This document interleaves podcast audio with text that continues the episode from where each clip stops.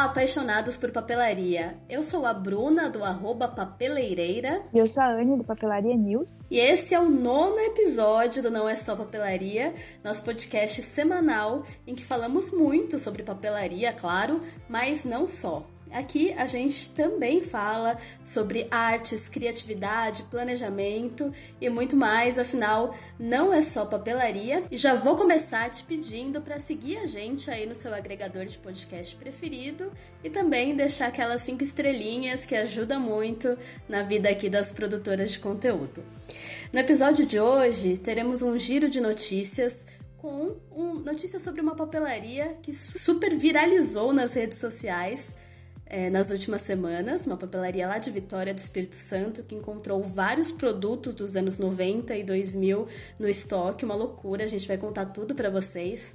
Também tem novidades da Faber-Castell, uns kits super temáticos e um novo modelo de caneta da atriz. E no tema da semana, vamos falar sobre um assunto que eu tenho certeza que interessa a todo apaixonado por papelaria, né, Anne? Sim, com certeza. Já separa o post-it aí para anotar para não esquecer. pois é, a gente vai falar quais são as formas certas de armazenar os diferentes modelos de canetas. Tenho certeza que você já parou, já se pegou pensando como que eu deixo essa caneta esferográfica, aquela ali que é brush pen, como que é a melhor forma de guardar e é isso que a gente vai falar hoje no nosso bloco de debate, segundo bloco do Não é Só Papelaria.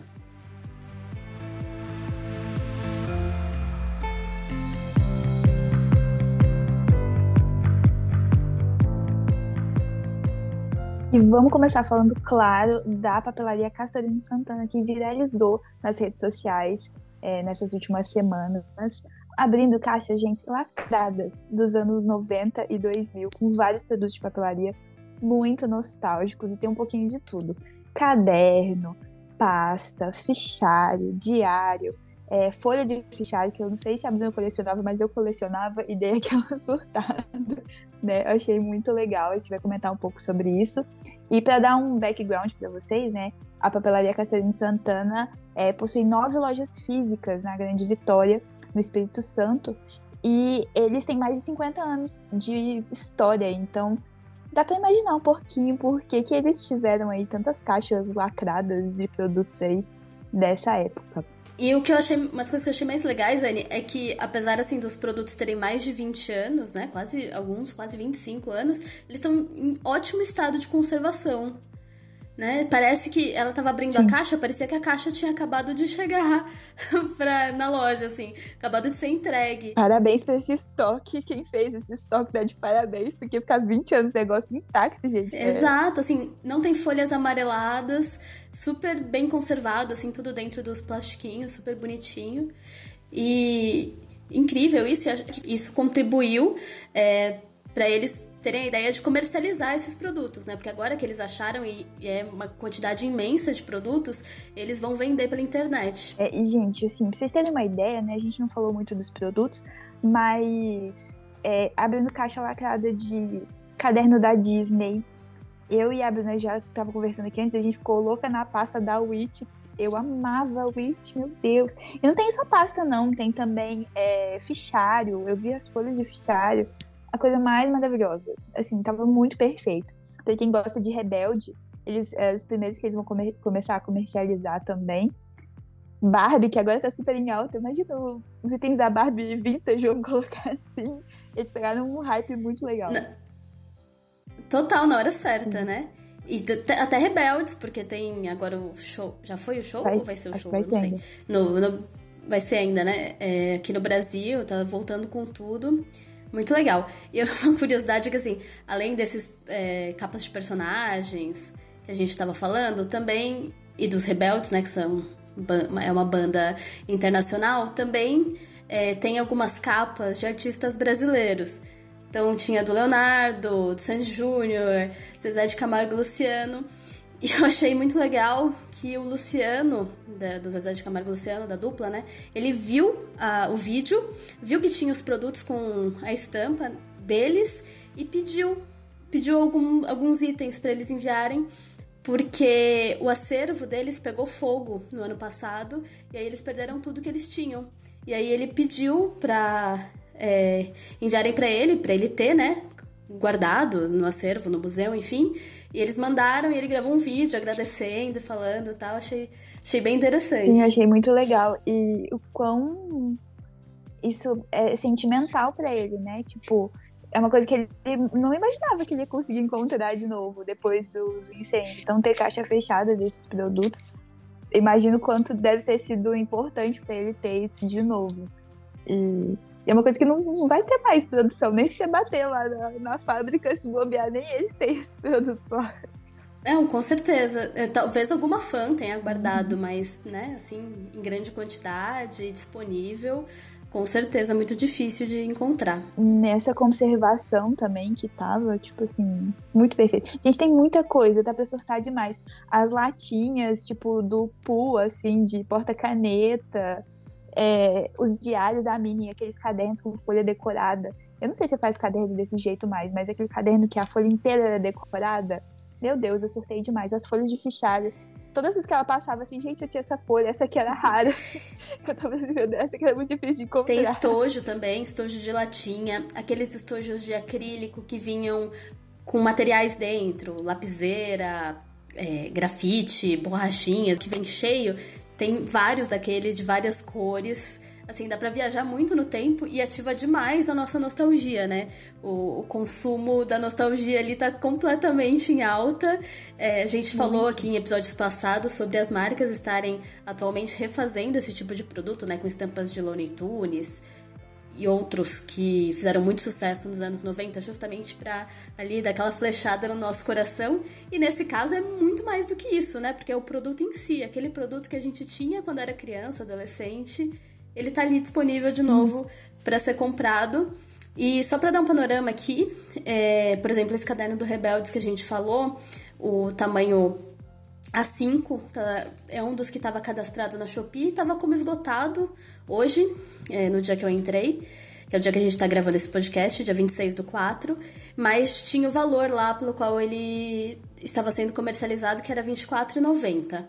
Eu achei um pouco caro por um caderno A5, em alguns vídeos, os responsáveis pela loja disseram que iam comercializar por, por valores de mercado atuais.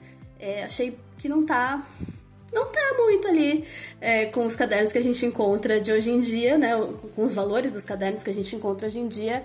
Mas eles estão no direito deles, né?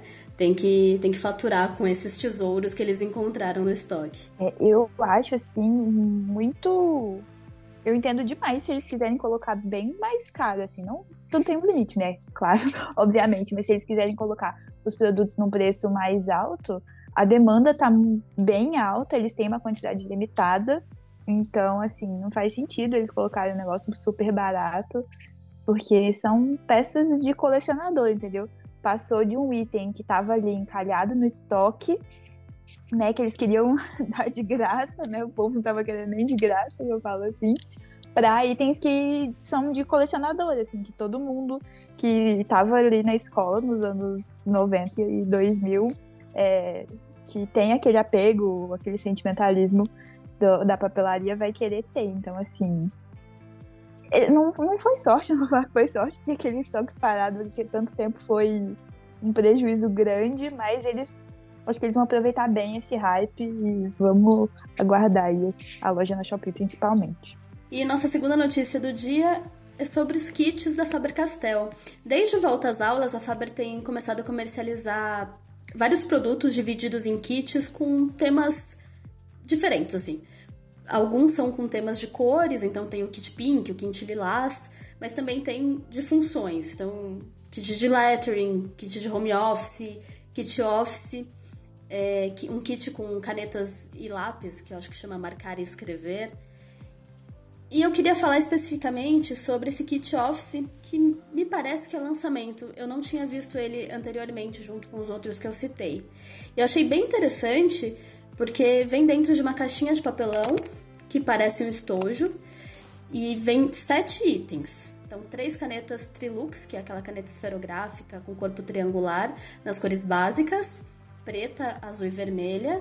Vem uma lapiseira super bonita, que é da coleção Apollo, e ela vem com grafite. Uma borracha Graphcolor, que é aquela cinza, quadradinha. E um mini corretivo em fita. Esse kit eu encontrei em duas papelarias para vender, uh, na Atacadão Mac e na Esfera Papelaria, por R$19,90. Se for por esse preço, eu achei um valor excelente, porque eu fiz uma conta rápida aqui, pesquisando os valores separadamente desses produtos, e o valor chegou a quase 40 reais. É, deu R$ 37,85. Então você consegue, comprando o kit, praticamente dobrar né, o valor que você gastaria comprando individualmente. Ou, no caso, dividir. dividir o valor que você compraria individualmente esse kit realmente está valendo bastante a pena, né? Esse aí, se for por esse preço. É, mas nessas papelarias, porque eu vi em outras por valores mais altos, R$29,90, R$39,90. Aí não compensa, porque uhum. por R$29,90 ainda compensa, que é um pouco mais barato, mas R$39,90 ficaria até um pouquinho mais caro do que comprar os outros itens individualmente. E pelo que eu pesquisei, essa lapiseira Apollo é uma lapiseira bem, bem bonita, assim, não é das mais baratas, sabe? Do, das linhas da Faber-Castell, é uma linha intermediária. Então, acho que, que de repente vale olhar com, com carinho para esses kits. Eu também fiz o, a soma de um outro, que é o kit neon, que vem com vários itens em tons neon, não necessariamente é, na, na tinta, né, ou no grafite, mas por fora, assim. E, por exemplo, ele vem um kit com lápis de cor, quatro lápis de escrever em tons neon, mas eles são de escrever, uma, duas canetas esferográficas Trilux, uma azul e uma laranja e uma borracha laranja. E aí, comprando separadamente todos esses itens, sai por volta de R$ 36,20. E eu encontrei em três papelarias. Na Tacadão Mac, o kit sai por R$ 34,50. Na Calunga por R$ 41,00 e na Lepoc por R$ 39,90. Então, nesse caso, eu acho que não vale a pena né? Porque. Não, é, nesse caso faz tanto sentido, né? Mesmo na Atacadão Mac, que custa, que sairia, sei lá, dois reais mais barato, você tá sendo obrigado a comprar todos os itens juntos, né? Então, de repente, é melhor optar por comprar separado e você podendo ter esse poder de escolha dos itens que você mais gosta. E, só para finalizar aqui o meu monólogo, eu acho que a caixa de papelão me incomoda muito, sabe? Me parece um pouco desperdício de papel. Porque eu não sei se você vai realmente usar como estojo na função que a, a, que a Faber pensou, provavelmente. Que é você continuar usando do jeito que ele veio, né? Então, talvez você tenha um estojo já em casa, talvez você use. É um kit office, então talvez você use na sua mesa de trabalho. E aí achei meio trambolhento, desperdício de papel mesmo. Eu vou trazer outra perspectiva. A, a gente estava comentando bastante que as papelarias estão, as marcas, né, estão buscando trazer papelaria não só para o volta às aulas, mas como presente. Então, os kits, para mim, foram mais pensados nessa questão de ser presenteáveis do que serem kits, sei lá, para você comprar porque tá em kit. Eu amo coisas em kit, mas esses em específico, eu penso, por exemplo, ah, você tem um, não office, mas, por exemplo, neon, metálico. Ah, você tem uma sobrinha, uma prima, uma afilhada que você quer dar de presente, que ama papelaria, você quer dar um presente para ela, é muito mais legal você dar um presente que já vem numa caixa bonita do que você ir lá, ir lá comprar uma caixa de lápis de cor e dar só isso, sabe? Então, eu acho que a visão deles foi mais essa. Até que também, essa semana, eu vi na Stabil, eles também fizeram três kits. É, e aí misturando um de lettering, um colorido, tipo pintar e desenhar, e um de é, clássicos. E também nessa pegada, tipo um estojo de. Um estojo, assim, a gente coloca entre aspas, né? Numa caixa de papelão, mas ali com uma embalagem bonita, pra você, tipo, quando você dá aquele de presente, você fala assim, uau, que legal, que sentido bacana. E também, por exemplo, Molim, Tris, El, fazendo canetas mais bonitas, é, numa caixinha mais estilizada, é, para ser um produto mais presenteável. Então, estou vendo essa tendência aí das marcas e acho que a ideia da, da Faber foi essa. Eu, concordo, mas não sei se esse tipo de caixinha seria exatamente presenteável, assim. Eu, eu, por exemplo, aquele, aqueles estojos da Faber classicaços que tem desde a nossa infância, que vem com lápis de cor e outros itens. É, há um, dois anos atrás eles lançaram com estampas novas de bichinhos, fofinhos e tal. Aquilo eu acho perfeito, aquilo é muito presenteável, sabe? Vem um item de maior valor agregado, que é um estojo, vem os lápis de cor clássicos da Faber-Castell, vem outros itens para usar junto, perfeito. Agora, a caixinha de papelão me pegou um pouco. É. Mas eu entendo você assim. A minha questão, acho que, tipo assim, é mais público-alvo, né? O estojo é mais, pra lembrar pelo menos os estojão que a gente tinha quando era criança, é mais o público infantil, e esse eu acho que é o público mais é, pré-adolescente, adolescente, até um kit office. Um kit office seria pra, pra gente, vamos colocar assim, entendeu? Então acho que eles estão focados mais no público um pouco mais jovem, não tão infantil. Então, talvez, sei lá, fazer um modelo de estojo mais chique, não sei. Tem os kits também da Faber que tem caderno. Você já viu um que tem o um caderno e uma caneta, uma coisa assim? Já. É o, o home office vem com o caderno. Aquele caderno é. vermelho, é, capa dura, né? Caderneta, assim. Eu acho que acho que a ideia é mais esse público-alvo. Então, talvez um estojo fofinho não seria tão o que eles queriam atingir. Mas não sei, né? Tô, tô aqui só no campo das ideias fonte minha cabeça. Boa. E aproveitando que a gente está falando de Faber-Castell, achei muito legal duas ações que eles fizeram nesse mês de abril que misturam criatividade com mobilidade urbana. É, no início do mês, de 10 a 19 de abril, quem viajou pela Azul pode ter recebido como serviço de bordo, além ali das gelatininhas de aviãozinho, que são clássicas, né, dessa companhia aérea, um livrinho e alguns lápis de cor da Faber-Castell para colorir ali durante o voo. Eu achei isso fantástico. Nossa, é muito sonho de consumo. Além, além de juntar duas das minhas paixões, né? Que são viajar e papelaria, cara, assim, sensacional. Imagina eu poder passar o tempo no avião pintando, era tudo que eu queria na minha vida, assim. Nossa. Perfeito. É, pra voo longo assim, deve ser maravilhoso. Tipo assim, às vezes eu penso em tirar meu caderno da mochila e já ficar fazendo as coisas. Mas, tipo assim, a ideia foi genial, genial, adorei. E meio que, e meio que inclui todo mundo, né? Tipo assim, pelo menos no vídeo promocional dele tava todo mundo pintando. Uhum, todo mundo. criança, adulto, essa hora.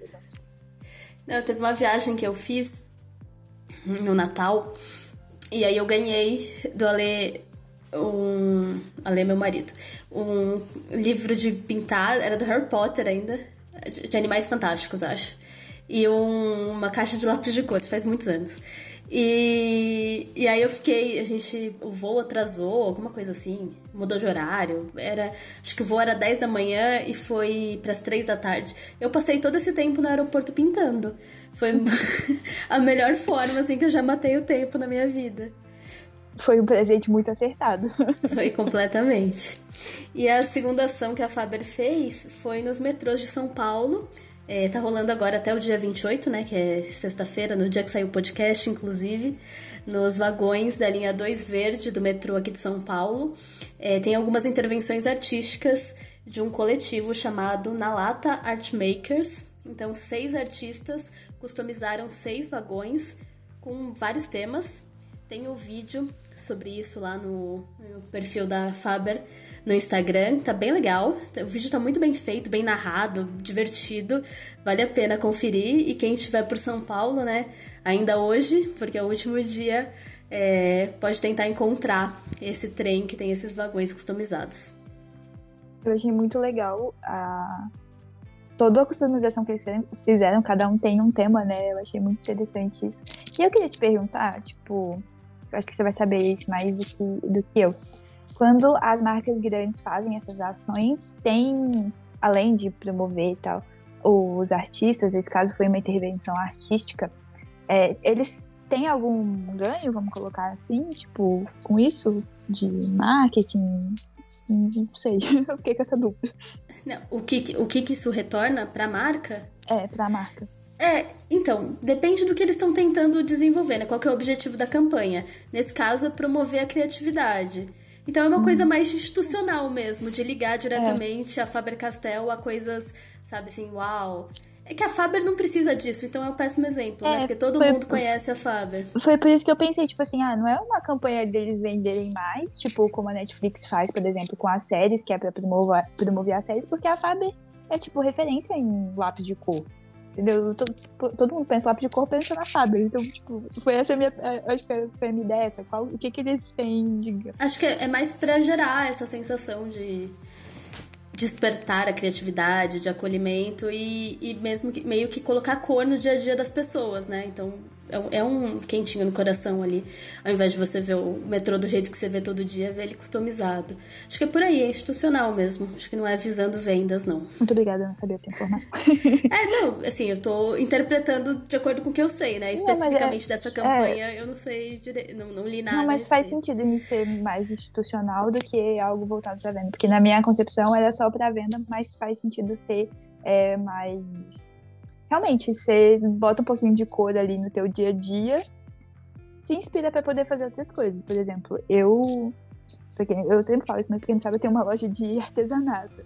E eu entro na loja, às vezes eu tô meio mal, assim, aí eu vejo aquele monte de coisinha colorida, assim. Nossa, me dá um quentinho no coração ver aquelas cores todas arrumadinhas, sabe? Hoje chegou tela na loja, eu vi aquela telinha pequenininha, sabe? Dá aquela vontade de pintar. Às vezes você nem sabe o que você tá fazendo, mas você vê aquilo, já te desperta uma, uma veia artística que às vezes você nem sabe que tem. Então faz sentido. É, é, eu gosto. Eu gosto muito de ver muitas cores juntas. Me dá uma, uma sensação boa. seja em papelaria, eu, eu tô mudando. É, cosméticos, seja o que for, assim, eu gosto bem. Gosto bastante. Eu vou sair totalmente do foco, mas você já assistiu The Home Edit no, na Netflix? Não eu sou a louca da organização, então eu adoro assistir séries de organização em todos os locais possíveis. E na Netflix tem a série The Home que são duas amigas que elas fazem organização na casa das pessoas. Elas não fazem, né? Elas têm uma equipe que faz Sim. isso pra elas. Mas na série elas vão na casa dos famosos, né? Tipo Kim Kardashian, Reese Witherspoon e tal. E vão na casa de uma pessoa normal para poder fazer a organização.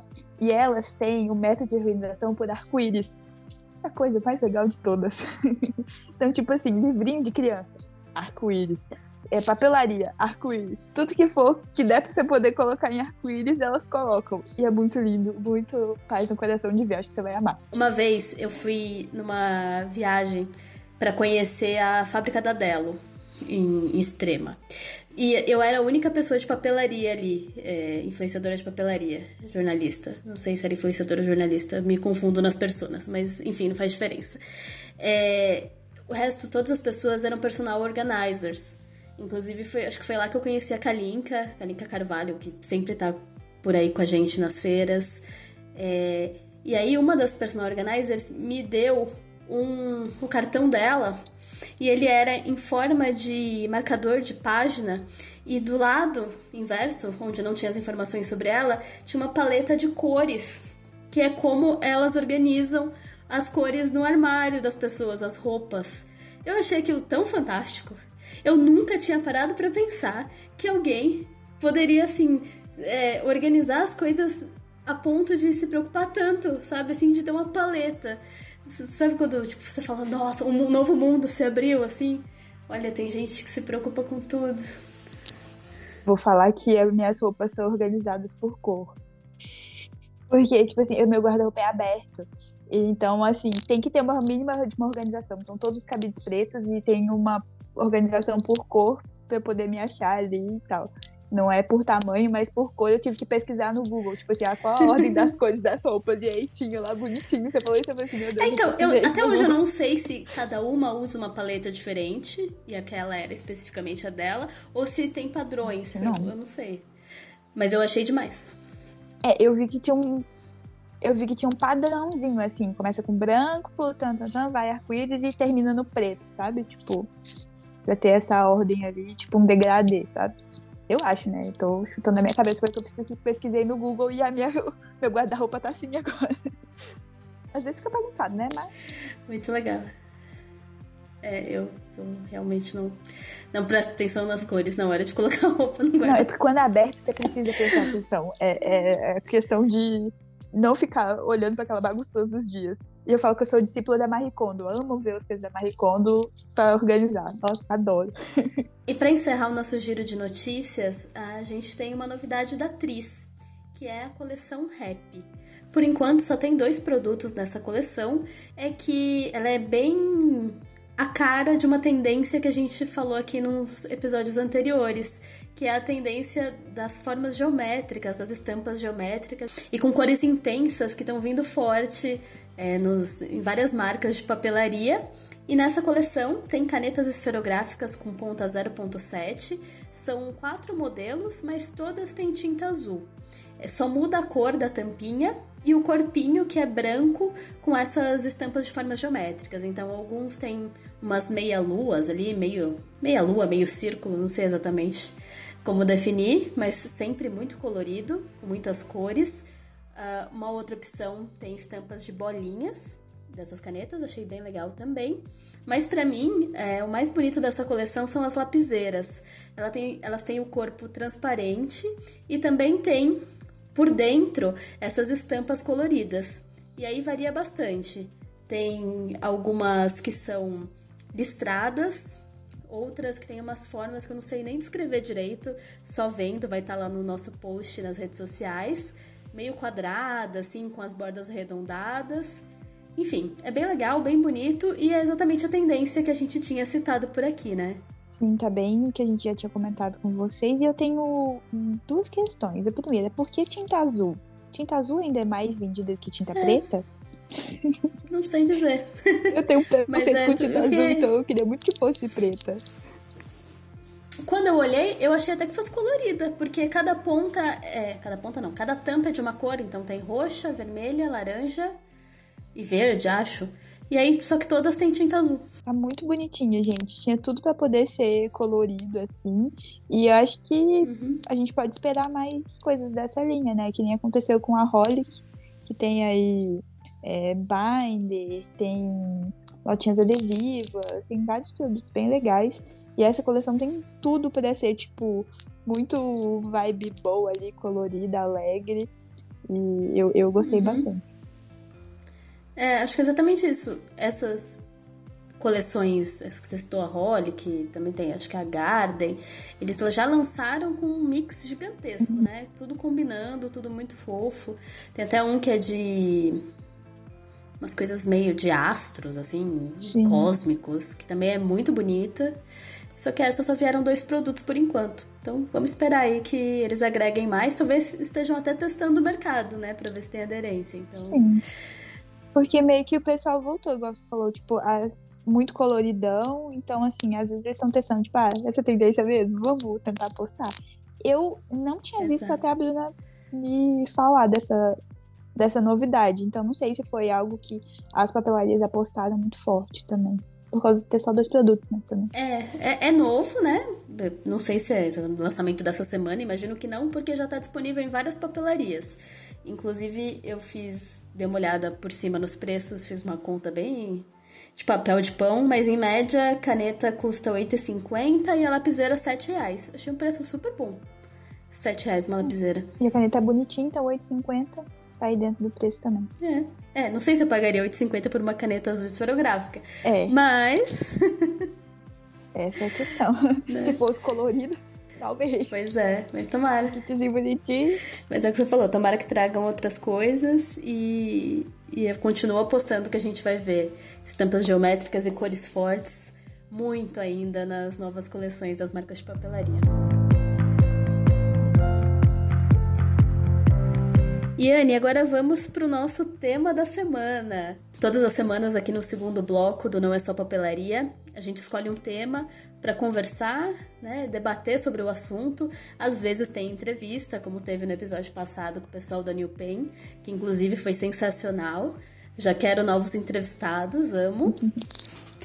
E, e nessa semana a gente escolheu um assunto que eu tenho certeza que vai ser útil para todo mundo que ama papelaria você pode já saber dessas informações, é, mas se você não souber, é bem provável que você coloque em prática, que é a forma de armazenamento das canetas, dos diferentes modelos, como cada um tem que ser guardado para ter essa maior durabilidade do produto, né?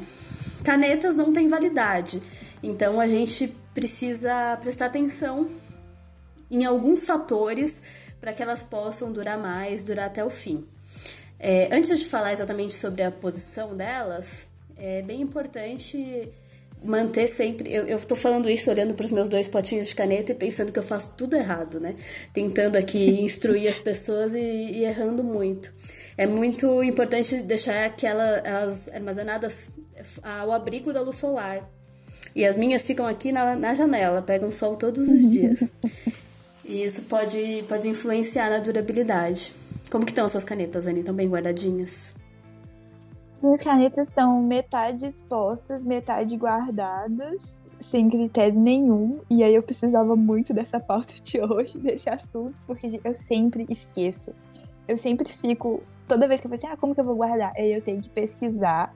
Então, já, igual eu falei pra vocês no começo, pega um post-it, anota, vai estar tá lá no post também, e deixa perto de onde você coloca suas canetas, entendeu? Pra você não esquecer igual eu, eu vou fazer isso e aí eu posto lá no stories pra vocês verem que eu vou fazer isso, porque é muito necessário.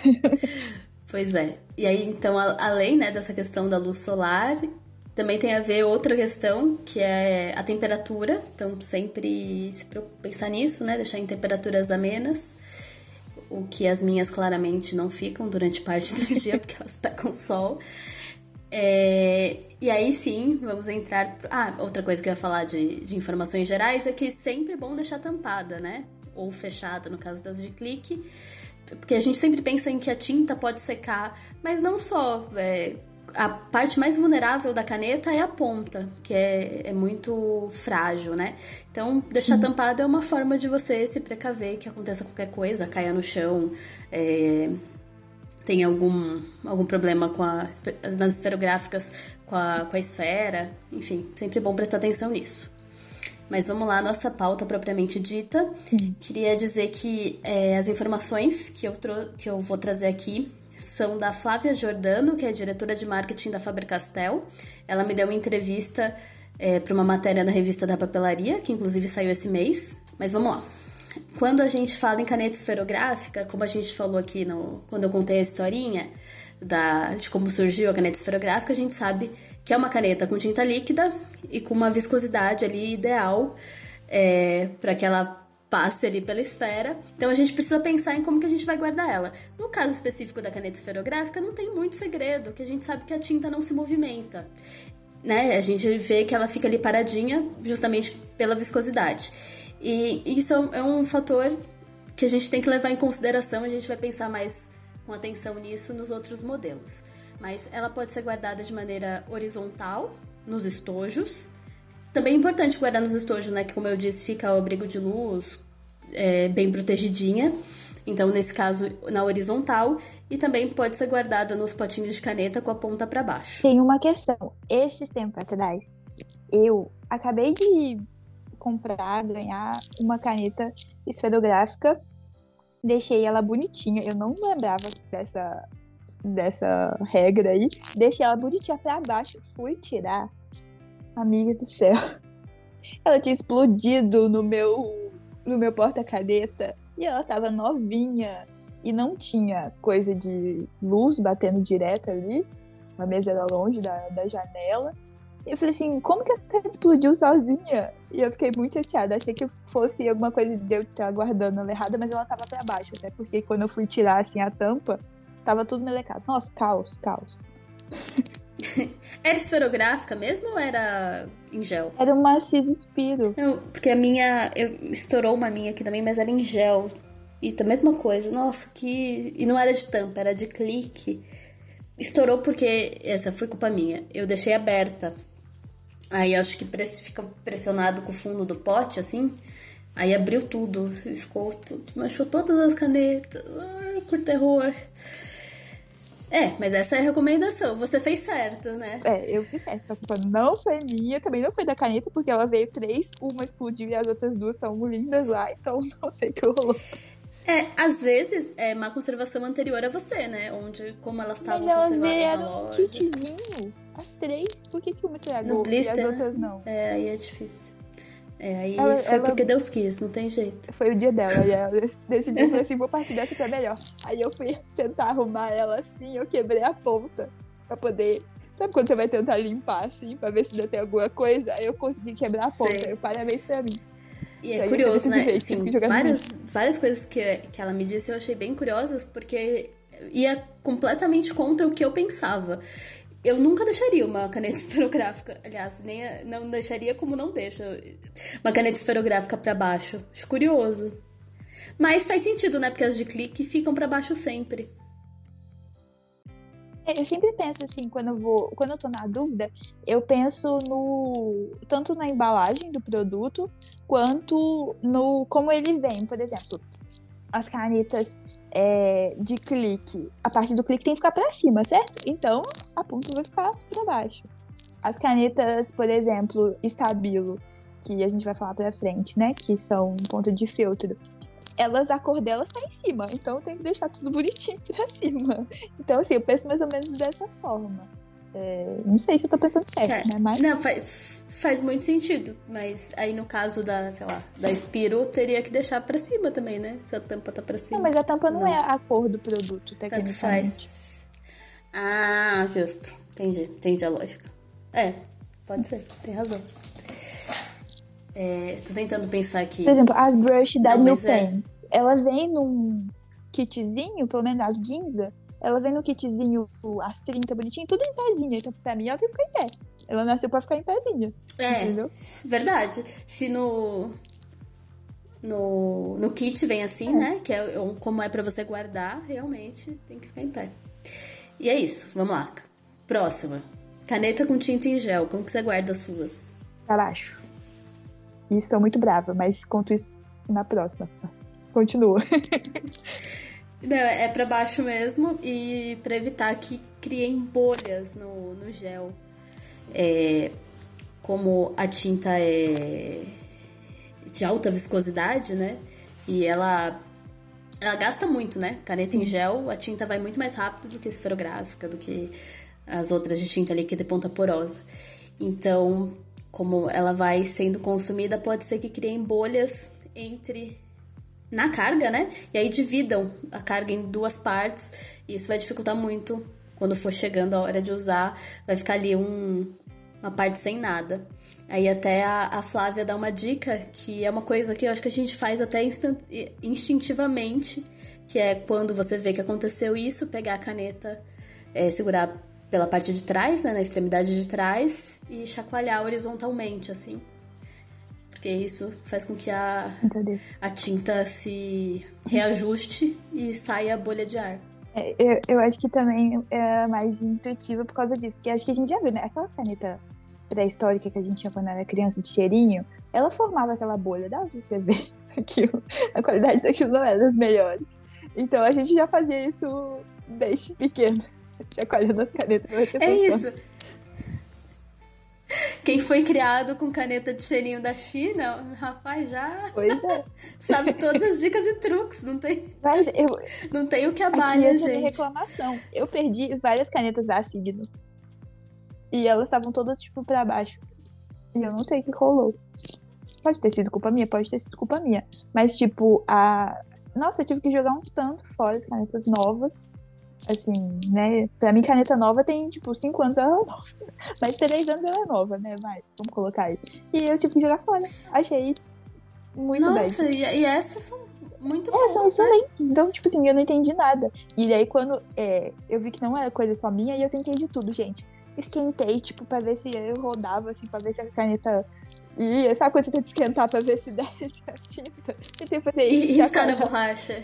Isso eu não fiz. Posso testar. Não, não, pode ser que isso não exista, não né? Sei. Eu, eu, é essas coisas que a gente fazia quando era criança, tipo riscar na, na borracha do tênis, sabe? Mandem, mandem aí dicas para poder recuperar canetas em gel. Porque eu tenho. Mas você tá falando. Eu, eu acho que eu também perdi uma signo recentemente. Eu tava organizando as canetas que eu uso menos, que ficam guardadas dentro de uma caixinha e tal. E eu acho que uma signo foi embora também. E eu tentei várias coisas também. Coisa, né? E, e é uma caneta boa, gente. Tecnologia da Mitsubishi. É, é uma caneta excelente, qualidade, assim. Mas depende, é uma caneta que você tem que usar com mais frequência, né? Acho que ela não foi feita para ficar paradinha. As minhas estavam paradinhas um tempo e acho que talvez pode ter sido isso também. Tem entupida, alguma coisa lá dentro. Não sei o que, que rolou. Triste. Hip, canetas da Anne. Sim. Então, meu sofro, cada, cada, cada caneta perdida é uma lágrima, assim, gente. Gosto todas. Eu também, e eu fico bem encucada com coisa de reciclagem. A gente não, não tem muito costume, né? De, de reciclar ou de trocar carga. E olha o tanto de plástico que tem numa caneta, tipo, o Moneyball da vida é um plástico rígido, né? Sim. Uma caneta pesada e tal. E é legal Quando que eu vou jogar caneta fora, eu fico pensando nisso. Algumas marcas, né? Eu não vou saber de cabeça agora, mas que tem o refil, né? Que você consegue trocar. Acho que a energia é uma delas, né? Você consegue é, trocar. Eu não. Tem algumas que tem. Eu sei que a, a Muji tem. Mas a gente não conta muito do Brasil, a, mas a, a Energial tem também. É, a Pilot tem, né? Pilot tem algumas também que tem. Mas não são todas, né? É uma coisa que, tipo assim, que as empresas não gostam muito de refil, vamos colocar assim. É, elas, não, elas não investem muito nisso. Uma coisa que eu fico muito irritada é com as colas em fita, que não tem refil. E aquilo, gente, é muito plástico e acaba muito rápido. Então, assim, me deixa muito irritada. Eu fico, ai, planeta, desculpa. Toda vez que eu acabo com uma cola. É verdade. Da correti do corretivo em fita tem alguns modelos que Sim. tem, né? Agora da cola não tem nenhum mesmo. Sim, do corretivo tem. Tem um, inclusive da, da Pentel, né? Super bonitinho. Um corretivo que é rosa, pink. Uhum.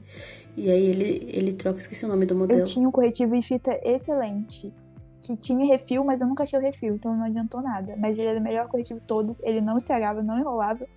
E eu não acho mais refil. Eu tive que jogar fora, apenas.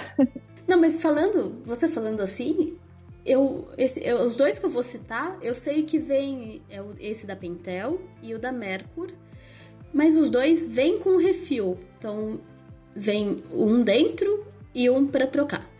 Só que realmente eu não sei se vende só o refil. Agora que você falou, eu nunca vi. O da Pentel vende, mas é muito difícil de achar. Igual eu falei, as papelarias não investem em comprar refil. Tipo, existe produto, existe o refil, mas as papelarias não gostam de investir na compra de refil, entendeu? Eu não sei, acho que não é uma cultura muito nossa, assim, de ter refil pra, de usar refil para produtos de papelaria. A gente tem refil para produtos cosmético, maquiagem às vezes, mas também a gente não tem muito essa cultura de usar refil dos produtos, ficar com a embalagem, reaproveitar. É, porque seria é, é uma cultura mesmo isso, né? De pensar desse uhum. ponto de vista. Uma coisa que eu achei muito legal quando a New Pen lançou a Bibold foi isso. A Bibold é recarregável. Você consegue comprar uhum. a tintinha e ir colocando na Bibold. Eu vi, pra, eu, além da própria New Pen, eu não vi ninguém vendendo o refil, mas eu achei legal. É, legal. Fica aí a dica, gente. Usem refil das coisas quando é, existe. Quando tem a possibilidade. Tá? Vamos criar essa cultura aí de novo, porque se que a gente puder fazer, a gente faz. Porque realmente, papelaria é muito plástico. É muita coisa que a gente usa sem. Que às vezes não é tão reciclável, né? A gente teria que desmontar a caneta ali, jogar um corpinho de um lado, outra coisa, ponta no outro, tipo assim, fazer todo esse processo. É, reza a lenda que na, lá na reciclagem eles separam, né? Mas não sei se separam mesmo, se... É bem, é uma questão bem complicada. E nesse, nessa, nesse caso das, dos corpos das canetas, de repente até uma logística reversa funcionaria melhor do que uma reciclagem propriamente dita, né? Se Sim. É que nesse caso a gente tá falando de uma marca japonesa que não tem fábrica aqui, mas é, da Uniball, por exemplo, recolher o corpo para fazer outro corpo é, seria né, um, um, caminho menor do que reciclagem do zero. É, eu acho que o processo não é tão simples, mas é igual eu falei, a gente questão de incentivo também. Marca de maquiagem fazendo isso com embalagem dos batons, por exemplo você levava a embalagem do batom vazia e aí ganhava um desconto na compra do batom uhum. novo. A mesma coisa a gente pode fazer com, com caneta, sabe? Tipo, caderno, daria muito pra fazer isso é. com caderno também. tipo, a gente. Caderno é todo reciclado. É, a Calunga fazia uma. Não sei se, deve, se, se bobear faz até hoje. Na época de volta às aulas, você. Só que não valia nada, quase nada. Você levava os cadernos antigos, usados, é, e aí era por peso. E eles te davam um desconto na compra de cadernos novos e ficavam seu, mandavam coisa, seus né? antigos para reciclagem. É. é, é alguma coisa. Já é alguma coisa, mesmo sendo assim, pequeno, já já é um impacto dependendo. Tipo, a Calunga é uma empresa gigante. Imagina ela fazendo isso em vários, várias cidades brasileiras, o quanto de papel ela não ia conseguir. Papel, gente. Toda cadeia de papel, tipo assim, é super reciclável. Você pode fazer aí vários cadernos, papéis e depois de novo. Então, tipo assim, é, é uma coisa que realmente a gente consegue visualizar a reciclagem desse produto. Então, acho que. É, tinha fica até, aí, marcas. É, fica, tinha até uma, uma linha da Calunga. A Calunga tem as marcas próprias dela, né? E aí tinha uma, uma linha da Spiral que era. De, de produtos recicláveis. De repente era até esse o, o fim, né? Do, dos cadernos que eles arrecadavam. Não sei dizer, mas seria um, um caminho mais lógico, né? É muito interessante. É, os produtos recicláveis, às vezes, têm um preconceito bem grande, principalmente papel, né? O pessoal não gosta muito de usar folha é, do papel reciclável. Então, Isso acho deu que... uma sumida, né? Papel, folha de sulfite de papel reciclável. Reciclado. Deu. Agora que você falou, deu mesmo. É, não me lembro Sei, também. É... Eu não vou entrar nessa, nessa questão da, da química, não. Mas acho que seria legal, tipo, fazer... É, não tanto pro, pro caderno em si, para as folhas, mas pro papelão duro, né? Que você vai colocar ali no. Pra cadernar mesmo, eu acho que poderia ser tudo de reciclado, não sei. Tô falando aí da, da minha cabeça também. Meu lado engenheiro maquinando aqui. Que eu não uso, gente, eu não uso. Você falou em coisas químicas, eu, eu lembrei que. Sabe a Confete, marca de caderno também, setor gráfico? Uhum. Ela as contracapas dos cadernos eram assim, sempre capa e contracapa era de plástico, mas as contracapas eram produzidas com embalagem de leite reciclada. Que legal, não sabia. É, aí às vezes tinha na, nas feiras, é, eles colocavam assim, tipo, quantas quantas embalagens, e aí como que ficava depois triturado e, e o caderno. Bem a gente desviando muito do assunto, mas a Stedler na feira também tava muito disso. Tipo, eles estavam falando do lápis que eles fazem é, 100% com o material que sai lá da produção. Então, tipo assim, o lápis é todo feito com as aparas, sabe o que? É rebarbas, isso. Da, da madeira, né, que sai ali na, nas máquinas. Então, tipo assim, eles fecham todo o ciclo ali de, de lixo, né, vamos colocar assim entre aspas, é, da, da produção para fazer o lápis, que é muito da hora.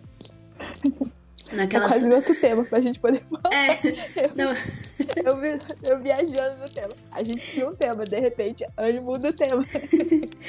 Mas, é, só pra finalizar mesmo, você falou de fechar o ciclo, nas fábricas. Peraí, deixa eu lembrar. Fábrica da DAC, eles também.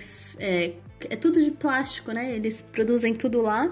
Então, desde o Ai, eu não vou saber falar tecnicamente. Vem lá o pozinho de plástico que esquenta e vira as coisas que vão virar pasta e tal. E, e aí também fecha o ciclo, porque quando as rebarbas de lá, eles pegam e voltam para essa máquina que tritura Sim. e vira o pozinho que vai virar de novo o negócio. Isso, isso, é bem é legal. legal. Aliás, visitar a fábrica. Fazer, é, né? é, é visitar a fábrica é uma das coisas mais legais que tem. Quando você vier pra São Paulo, vamos tentar marcar alguma visita. Vamos, vamos tentar. Eu morro de vontade, tipo assim, eu acho que se eu tivesse pro lado da engenharia, provavelmente eu ia pro lado da engenharia de papelaria. Alô, Faber, New Pen, Mas eu, eu, eu acho muito legal, eu gostava de visitar. Não imagino trabalhando em uma fábrica, mas eu acho muito legal as máquinas, todo o processo, enfim. Meu lado engenheira brilha um pouquinho, apesar de eu não usar. E, bom, vamos lá. Tem mais um modelo de caneta. Eu juntei três modelos em um só, porque as recomendações são praticamente as mesmas, porque as características são muito parecidas.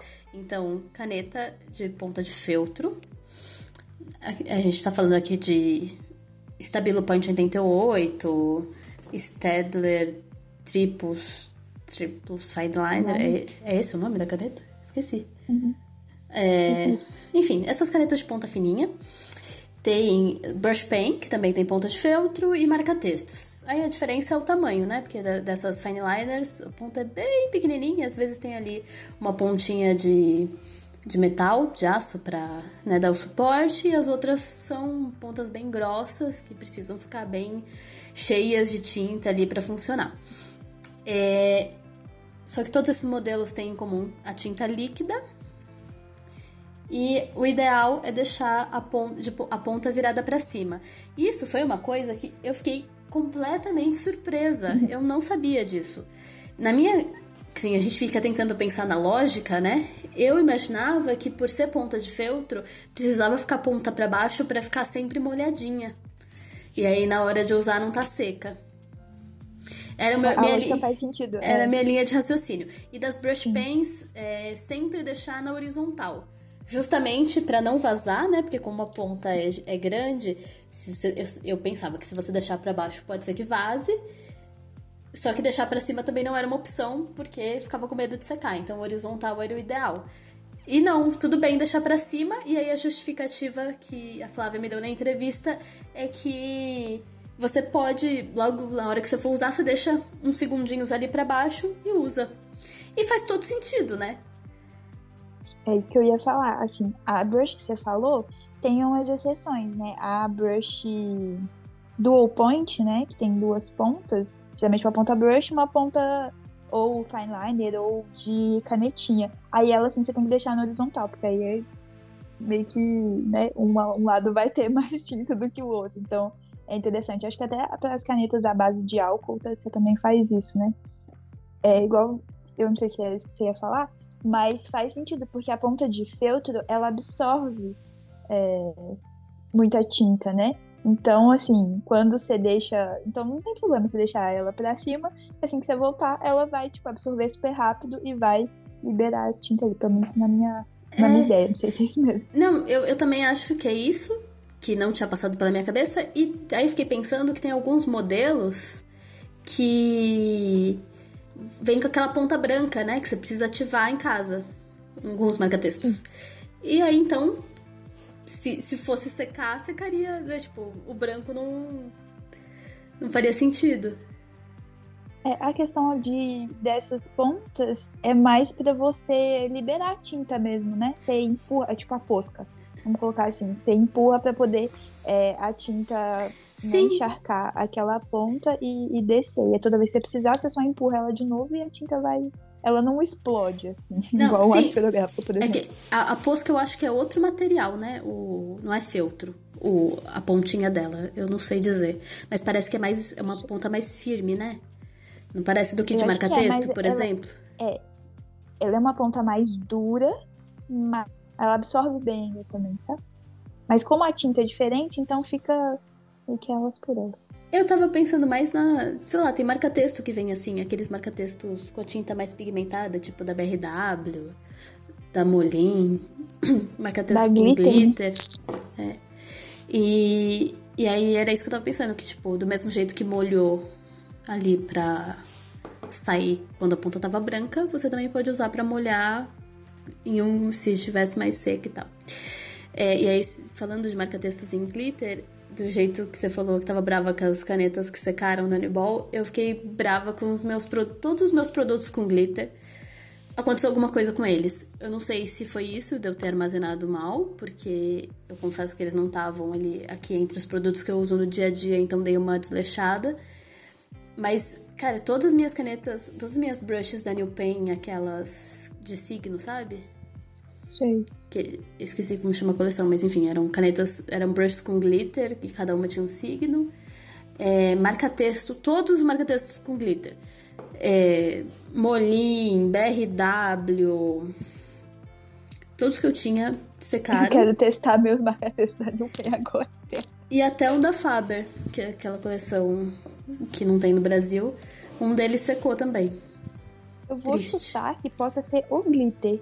Tipo. Não, a questão não faz sentido dele entupir, porque. Não sei, não sei. Eu, ia, eu achei que eu tinha uma explicação mais. Ele resseca, sei lá. É. Ele resseca. Mas nessa, nesse caso eu ia fazer um elogio, eu não ia reclamar de ninguém. Olha que beleza. Gente, eu, outra marca que eu amo, que eu não falei muito dela pra vocês, é a Stedley, né? Que eu acabei de falar. Mas a Triples Fine Line não seca. Você pode deixar ela aberta. E ela não seca. é uma maravilha. Eu amo a Stedley e eu já testei porque eu esqueci, sou esquecida, então eu deixo as tampas das canetas abertas às vezes. E a dela não seca. Tipo, de um dia pro outro, de boa, eles brigaram muito. Os marca-textos também, acho que não. E até os da Estabilo também não secam. Estabilo Boss, uma das coisas que eles sempre escrevem na embalagem e tal, é que pode ficar até três horas de estampado, não sei o quê. É, então, três horas eu acho pouco. eu não... Pouco? Eu já. Eu acho pouco.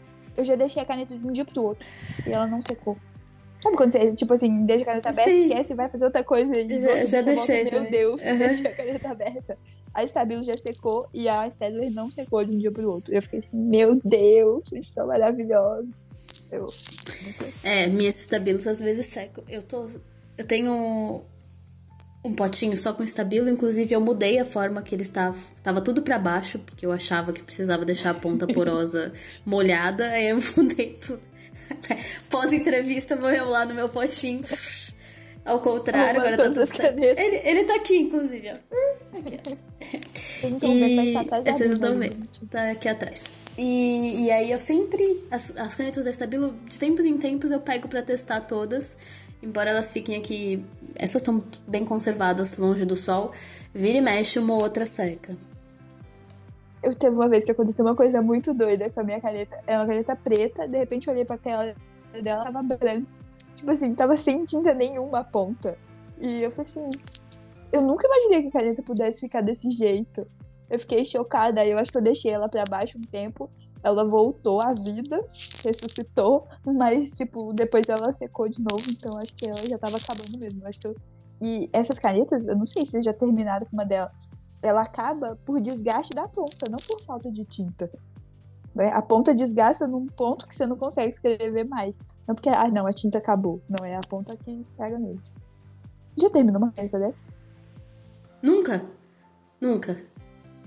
Eu já terminei Aliás, uma são... preta. São poucas as canetas que eu já terminei na vida. Mas tem algumas aqui em processo. Tem uma rachinha, Aqui tem muitas, uma né, pra poder escolher.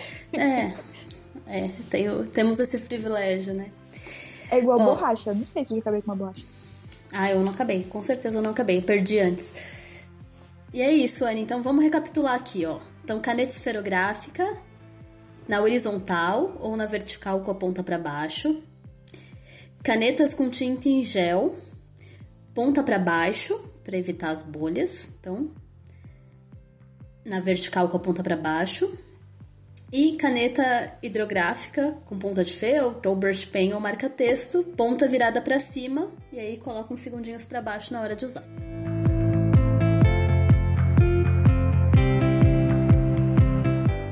Gente, vamos para os recadinhos? Eu queria deixar um depoimento da Flávia, que foi muito legal. Então, vou abrir uma aspas aqui para poder é, ler rapidinho aqui, do jeito que ela escreveu para mim. E aí, Anne, tudo bem? Quando vi no podcast vocês contando lembranças de infância do mundo da papelaria, viajei. Lembrei tanto da época de início de ano, comprar material, encapar os cadernos. Minha mãe costumava fazer desenhos bem lindos da primeira folha dos meus cadernos na época do primário. Nossa, uma lembrança gostosa, sabe? E aí me lembrei do meu avô. Ele amava escrever acho que foi a primeira pessoa que viu usando canetas de várias cores diferentes. Naquela época só existia esferográfico azul, preto, vermelho e verde. E a letra dele, perfeita, sem contar que ele usava fichários e até folhas coloridas. Era muito fantástico.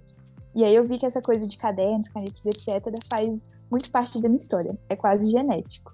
Fecha aspas. E aí ela mandou foto pra gente os cadernos do vô, do vô dela, realmente tudo coloridinho, assim, folha de fichário amarelo, e desenhava, achei muito legal. Obrigada demais, Flávia, por ter compartilhado com a gente. E eu achei muito legal fazer parte dessa história também. Aí, ela contar um pouquinho pra gente. Demais. E é isso, gente. Estamos chegando aqui ao fim do nosso nono episódio do Não É Só Papelaria. E façam que nem a Flávia, mandem pra gente os relatos de vocês sobre a relação de vocês da infância até hoje com a papelaria. A gente vai gostar muito de ler por aqui. E como estamos chegando ao nosso décimo episódio, a gente pretende fazer um programa especial e a gente queria que vocês mandassem perguntas sobre curiosidades ou dúvidas que vocês têm. Pode ser sobre a gente, pode ser sobre produtos de papelaria, lojas de papelaria, enfim. O que vocês tiverem, o que vocês quiserem saber, que a gente vai responder no décimo episódio do Não É Só Papelaria. É, a gente tem um canal no Telegram, que é o Não É Só Papelaria, só buscar lá. E aí vocês podem mandar por áudio, fiquem à vontade, por escrito. Também tem nosso e-mail, que é o não é só papelaria podcast@gmail.com. E lembrando que toda sexta-feira sai o episódio no Spotify ou no seu agregador de podcast preferido e nas nossas redes sociais sai um post com foto de tudo que a gente falou por aqui. Sai no meu Instagram, que é o papeleireira, e no da Anne, que é o arroba papelaria news, news de notícia em inglês. É isso, gente. Estamos chegando ao fim de mais um episódio, mas sexta-feira que vem tem mais. Gente, beijo e até a próxima.